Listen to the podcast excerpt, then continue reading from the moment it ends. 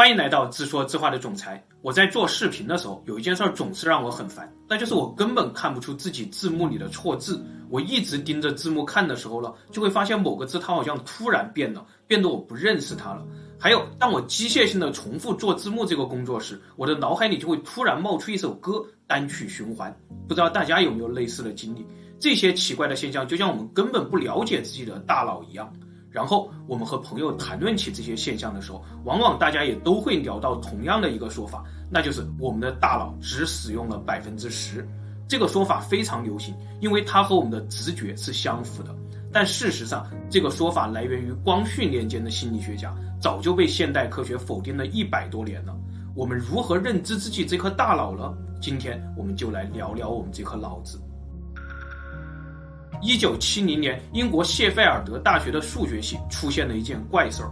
有一个本科生，他对数学的直觉非常强，能心算很多复杂的公式。智商测试 IQ 值也高达一百二十六分，这个分数比百分之九十五的正常人都要高。但同时呢，校医也观察到了一个现象，那就是他的脑子似乎要比正常人大一些。于是校医把他转给了一个叫做约翰劳勃的脑科医生，让他去那里做进一步的检查。劳勃用 CT 扫描了他的脑子，惊奇地发现，这个智商一百二十六的数学天才几乎没有大脑，他的大脑中百分之九十五都是脑积水，整个大脑只剩下百分之五的皮层。通常百分之十的脑积水就会造成智力障碍和行动不便，但眼前这个大学生过着正常的生活，甚至比百分之九十五的正常人还要聪明。劳勃医生开始怀疑，我们是不是真的需要大脑？后来，劳勃医生对脑积水患者进行了系统的研究，记录了六百多份患者的档案。他将这些患者分为四组：第一，大脑几乎正常的人；第二，脑积水百分之五十到百分之七十的人；第三，脑积水百分之七十到百分之九十的人；第四，脑积水达到百分之九十五以上的人。前三组患者都出现了脑积水的症状，智力障碍、行动不便。但是到了第四组的极端情况，竟然有一半都是正常的，而且普遍智商都超过了一百，比正常人的平均智商值还要高十个点左右。一九八零年，科学杂志发表了劳勃医生的研究，标题为“我们真的需要大脑吗？”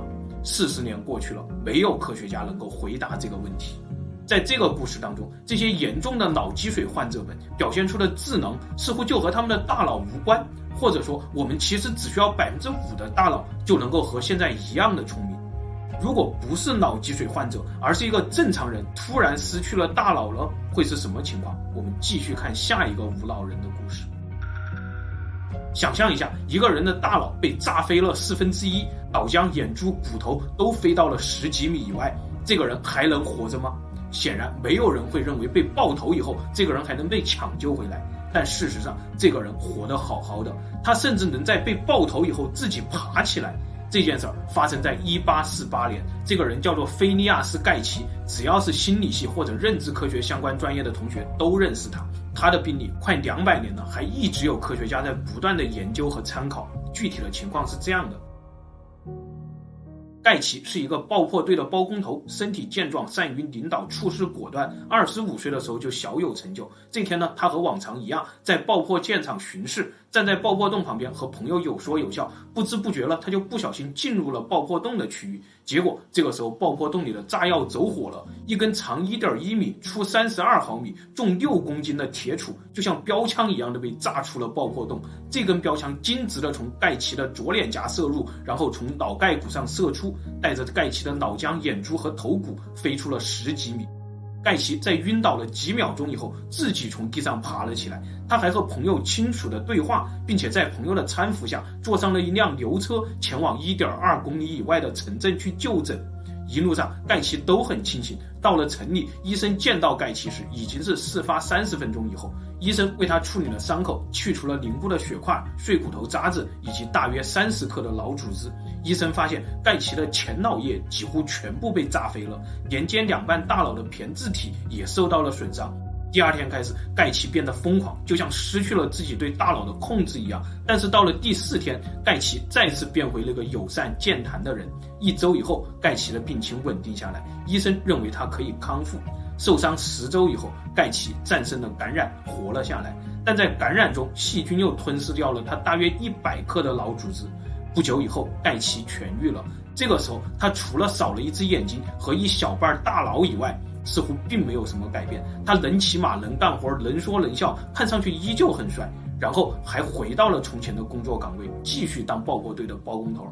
但是不久之后，问题出现了，盖奇的性格变得越来越古怪。同事们都说，原来那个风趣、善于领导的盖奇不见了，现在的盖奇是一个偏执、古怪、出尔反尔的怪物。之后，盖奇失去了包工头的工作，拿着巨额的赔偿金，盖奇变成了一个爱挥霍的无赖。后来，盖奇干过马车夫，干过搬运工，等等等等。但是在马戏团中工作的时间是最长的，他靠供人参观赚钱糊口。直到十二年以后，盖奇死于癫痫，下葬的时候，那根铁杵也被一同埋入了他的坟墓。盖奇的病例让科学家们开始探索大脑与行为和性格的一些关系。两百多年来，科学家们也大致绘制出了一张大脑地图。我们继续看。首先，科学家确定的第一张版图是左脑控制着左脸，右脑控制着右脸，但是神经在颈部有一个交叉，所以右半身是被左脑控制的，左半身是被右脑控制的。这当中有一个诡异的地方，那就是眼睛，左右两只眼，它的左边神经都是被左脑控制的，右边神经都是被右脑控制的。继续探索眼睛的奥秘，科学家们发现了第二块版图，连接左右脑的区域叫做胼胝体，胼胝体的神经纤维非常丰富，高速连接着左右脑。爱因斯坦的胼胝体就比一般人要厚百分之五十，这个数据是做过实验的。因为爱因斯坦的大脑被一个叫做托马斯·哈维的医生偷走了，他是当时负责帮爱因斯坦做尸检的人。后来，哈维说服了爱因斯坦的儿子汉斯，爱因斯坦的大脑也就成了哈维的私有财产，并且被用于科学研究。至今已经研究了六十五年，其中一大发现就是爱因斯坦的胼胝体与众不同。但是就胼胝体的厚度而言呢，女生普遍比男生要厚得多。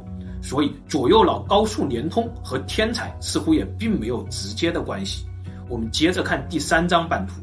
以中间沟为界，前面的叫做额叶，额叶是最晚发育成熟的区域，一般要等到二十五岁才能发育完全，这也是人类最后搞清楚的一个区域。直到一九五零年代，世界各国废除了冰锥疗法以后，这个我们前面刚刚讲过，科学家们才搞明白，额叶是控制人格、情绪等等高级心智的区域。为什么冰锥术捣毁前额叶以后就会像割去灵魂的一样？为什么盖奇失去了前脑叶就像变得心智不成熟一样？这都与额叶功能的缺失有关。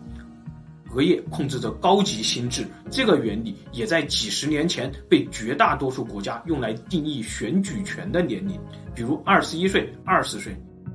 中间沟的后面是顶叶，你的大部分感觉都与顶叶有关。另外，如果你的语言能力超强，或者嘴巴跟不上脑子的速度，那么有可能就是顶叶控制语言的区域与众不同。顶叶的后面是枕叶，枕叶控制着视觉，枕叶的前面耳朵里面的那个位置是颞叶，颞叶控制着听觉。如果用电极刺激你的枕叶、颞叶和顶叶，你就能似乎看到某些东西，听到某些东西，感觉到某些东西。第四块版图在中央沟的前后，分别是控制全身的运动区域和控制全身的感觉区域。这个版图被一个叫做潘菲尔德的天才神经学家绘制了出来，非常形象，叫做皮质小人儿。当你感觉到痛、感觉到热，然后用手用脚去做出反应，这都能与皮质小人上找到一一的对应，非常的神奇。当然，你的这些感觉和运动也都可以用电极刺激相应的脑区来帮你模拟出来。你的大脑感觉不到异常。第五块版图叫做间脑，间脑负责将全身收集到的各种感觉分发到大脑的各个相应的区域去处理。比如你看到了美景，听到了天籁之音，这都需要间脑将相应的刺激传递到相应的脑区去进行处理，然后让你感觉到。但是有些人的间脑是会经常错误的分发这些刺激的，比如当你和他都同时看到一个美景的时候。可能因为他的间脑错误地分发了这个刺激，让这个美景的刺激信号也被分发到了别的脑区，而导致他在同样的美景刺激下，比你感受到了更多的某些东西，比如同时听到了音乐，产生了联想等等等等。据推测，那些灵感爆棚的音乐家、画家、诗人、艺术家们，可能就是间脑比较喜欢捣乱的人，脑洞大开。如果换一个科学的说法，应该是间脑捣乱。间脑的尾部有一个像松果一样的结构，这就是大名鼎鼎的松果体。在哲学上，笛卡尔称它为灵魂之作；在宗教和神秘学上，松果体是开启人类智慧的第三只眼；在科学上，松果体负责分泌褪黑素，帮助人体调节生物钟、倒时差。另外，在鲨鱼、蜥蜴、蝾螈等等动物的大脑中，确实也发现了类似松果体的结构，是与它们额上的那个第三只眼相连通的。间脑的下面是下丘脑，这里控制着我们最原始的感情，比如食欲、体温、口渴、血压、睡眠、血糖等等等等。有些人怎么吃也吃不饱，或者怎么也不会感觉到饿，这都是下丘脑出了问题。科学家们在下丘脑还发现了一个现象，那就是掌管快乐的中枢也在这里。科学家将一个电极插入了小白鼠的下丘脑的快乐中枢当中，然后给这个小白鼠一个可以控制这个电极的开关，小白鼠就会一直摁这个开关，不吃不喝也不睡觉，摁了七八千次以后，快乐到死。剩下的大脑地图还有很多很多，我们就不一一列举了。反正科学家们现在正在做的工作和他们的目标就是让大脑的地图越来越清楚，然后为大脑开发出一套电极模拟系统。这个系统就叫做脑机接口，就像《黑客帝国》脑袋后面插根管的情节一样，脑机接口让大脑与机器实时互换数据。如果人大于机器，那么我们就能用大脑的念力操控万物，成为神一般的存在。但是如果机器大于人，同理，机器也可以通过脑机接口将我们所有的人豢养在虚拟世界之中。不要觉得这是科幻，脑机接口的奇异点离我们现在已经非常近了。就在去年七月十七日，马斯克开了一场发布会，他宣布他旗下的 Neuralink 神经科技公司将在今年上半年获得 FDA 的批准，在人体上展开脑机接口的实验。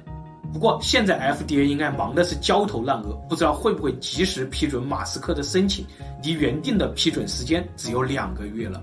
Neuralink 公司研发了一种缝纫机机器人，它能够按照缝纫机的原理，用激光当做缝纫针，精准高速的去刺穿我们的颅骨，将极微小的生物电极埋入到预定的大脑区域当中。目前的速度是每分钟可以埋入六根线，折合一百九十二个电极。截止去年发布会的时候，这个机器人已经在动物身上至少完成了十九次实验。最多的一次为一只小鼠的大脑中植入了一千五百个微电极，然后电极的处理器通过一个 USB Type C 的端口与电脑相连，样子是这样的。这只小鼠可以通过念力来操控旁边的电脑。即将在人体上测试的手术，预计将埋入人脑中九十六根线，折合三千零七十二个电极。植入成功以后，这个人就能用念力来操控手机 APP。这套人体系统还包括一个耳后的传感器，大概是这个样子。虽然三千个电极与人脑中一千亿个神经元细胞相比还差九个数量级，而每个神经元细胞又有一千到一万个突触来与旁边的那些神经细胞去沟通。理论上，要模拟控制人脑所有的感知，就要将这所有的突触全部用电极控制起来。那么，现在的三千个电极水平与终极脑机接口的目标还相差十二个数量级。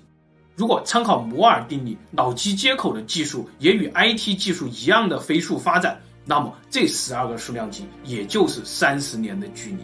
往好处说，三十年以后，荣格的集体潜意识就将在现实当中被创造出来，我们每个人的大脑和人类所有的知识库就将全部连接到一起。在虚拟世界中，我们每个人都将成为永生的神，也是掌握无限知识的神。也许我们的大脑真的只使用了百分之十，剩下的百分之九十就是为了连通宇宙万物而预留的。这个预留的空间将在未来十几年当中被脑机接口一步步开启，然后人类文明进入一个新的纪元。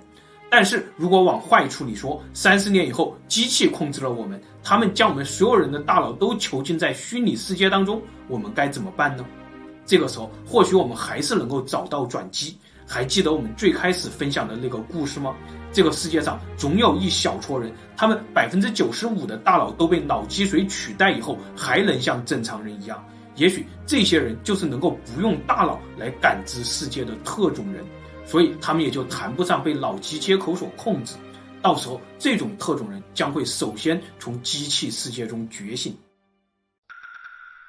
最后，夫人说：“我们现在的世界会不会就是虚拟的呢？那百分之九十五脑积水的天才，我觉得不像是特种人呢、啊，他们难道不更像是虚拟世界当中的 bug 吗？”